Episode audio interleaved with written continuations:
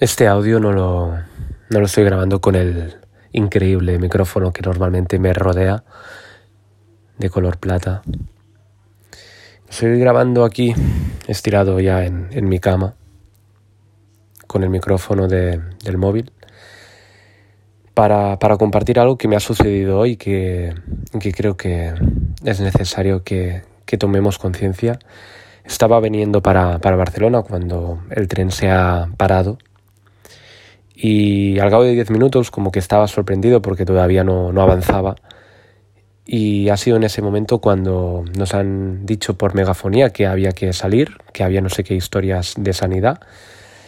Y bueno, no he acabado de entender, eh, hemos bajado todos, he preguntado qué ha pasado cuando pues un chaval, no sé, de treinta y pico años me dice, ha habido un tío que, que se ha tirado por, por las vías y me he quedado como, hostia, ¿no? impactado. ¿no? Y, justo al, al, salir del tren me encuentro una chica que debería tener nuestra edad, 25 años, eh, llorando, eh, con, con, una... Entiendo que creo que era una amiga suya o, o no, es que no lo sé. Había alguien, otra chica también que la estaba como apoyando, que la estaba escuchando, que la estaba sosteniendo, porque acababa de presenciar como ese chaval de 25 años, eh, más o menos, entre 25 y 30 años decían, pues se acababa de lanzar en, las vías justo antes de que llegara mi tren y se había eh, tumbado a, lo largo de la, vía, eh, bueno, hasta el punto de que alguien, no sé quién, quién decía, pues que podría haber perfectamente pues acabado pues como puedes imaginar no con el cuello pues eh, completamente desnocado. Y, y, hemos cruzado de vía hemos, hemos ido al, a la otra a la otra andana al otro andén. Cuando bueno yo, yo, iba con la chica esta que iba temblando que era la, la chica que había presenciado el, el, el terror no el, el, drama del momento. Cuando ha habido un, un, hombre que, que, ha saltado las vías eh, del tren y, y ya ha empezado como, como a buscar ¿no? el, el, cadáver hasta que cinco minutos más tarde yo creo que lo ha encontrado y, y incluso hemos podido presenciar pues el, el, cuerpo. ¿no? Y lo paradójico de todo es que no estaba muerto. Eh, de forma milagrosa, no sabemos cómo, pero parecía que estaba respirando, incluso que movía un poco el cuello. Eh, estaba como de lado y no sabemos cómo, cómo ha acabado el, el, el, intento de suicidio, no sabemos si, si los daños son irreparables y, y si ese chaval de, de 25 años eh, eh, seguirá vivo o no, no, no lo sabemos.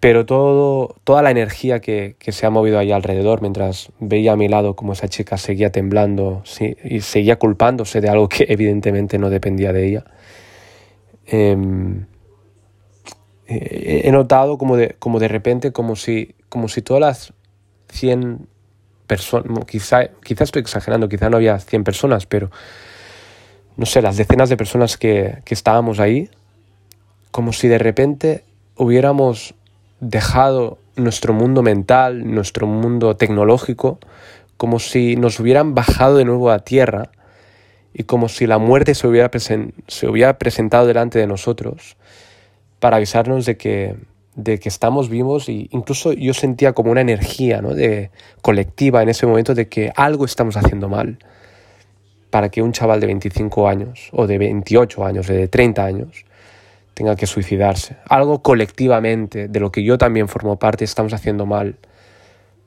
para que esas personas no quieran seguir viviendo, para que prefieran la muerte a la vida porque crean de que para dejar de sufrir la única alternativa sea la muerte.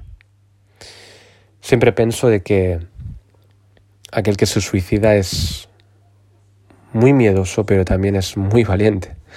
Es una paradoja.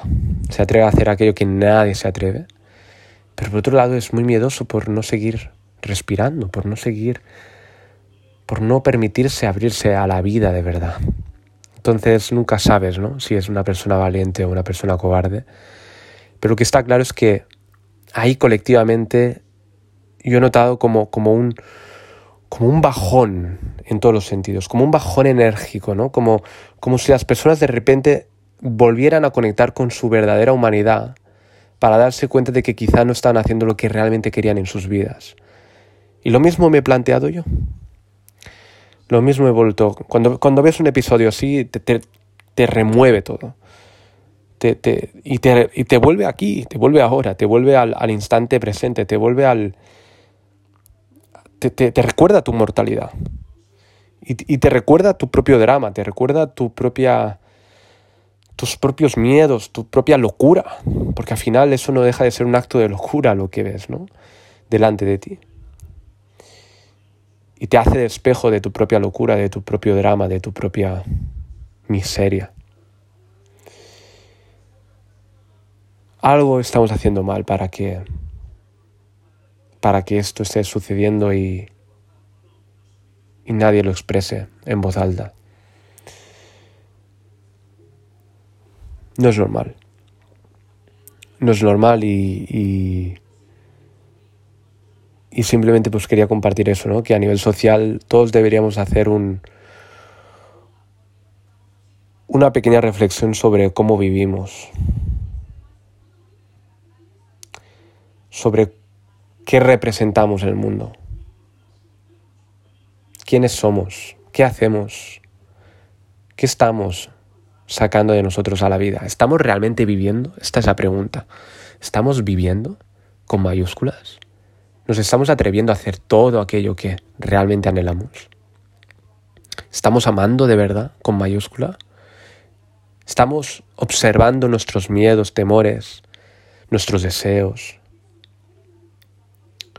¿Y los estamos honrando? ¿Los estamos observando? ¿O los estamos proyectando? ¿O los estamos ocultando a los ojos de los demás? No lo sé. Somos humanos y no somos perfectos, ni quiero, ni pretendo, ni creo, ni, pretendo crear una moral de que deberíamos ser mejores de lo que, de lo que somos. Simplemente pues me, cuestiono a mí mismo, ¿no? Si, si realmente estoy abriéndome a la vida, si realmente puedo amar un poco más, si puedo ser un poco más feliz, amando al prójimo un poco más, llamándome más, abriéndome más, divirtiéndome un poco más, jugando un poco más, escuchando un poco más, ayudando un poco más. Estamos en ese camino, tú que me estás escuchando y yo también. Así que ámate, ama, abraza y, y comparte tu amor con los demás. Vale la pena, porque algún día nosotros también seremos esa persona que de alguna forma, quizá, no, ojalá, espero que, que nadie tenga que vivir por, por eso, ¿no? Pero algún día nosotros también nos vamos a morir y, y ojalá ese día que estemos a punto de morir en nuestro lecho de muerte podamos decir en voz alta que vimos nuestra sombra, observamos nuestra locura, jugamos sin, sin miedo y pudimos dar un poco de luz a, a una sociedad que está más opaca de lo que parece porque detrás de muchas sonrisas se, se, oculta un verdadero temor a vivir. Así que el mensaje de hoy es, Ricard, atrévete a vivir y tú que me estás escuchando, date chance, date chance, como dicen los mexicanos, ¿no? date una pequeña oportunidad para, para respirar un poco más, para inspirar un poco más, para amar, para abrirte, para abrazar un poco más te amo, te amo, no sé quién eres, y si sé quién eres, pues con más amor todavía, si me cabe, te amo, te respeto y quiero que sepas que todo lo que hago no tendría sentido si no hubiera alguien detrás que sé que algún día me escuchará. Así que, no sé, es muy incómodo hablar de este tema y ah, no sé, ni siquiera a dónde voy, si hay lugar a, dónde va este, este audio, pero, pero creo que el amor es la solución, si es que hay solución, a, a esta extraña simulación llamada vida. Creo que la solución, la respuesta a toda la incomodidad, a todo el dolor, a todo a toda la pérdida, a toda a cualquier cosa es, es el amor. Así que no te diría ama, sino ni siquiera eso. Es más, permítete eso. Permítete que el amor cruce tu vida. Te quiero, te amo, te, te deseo lo mejor.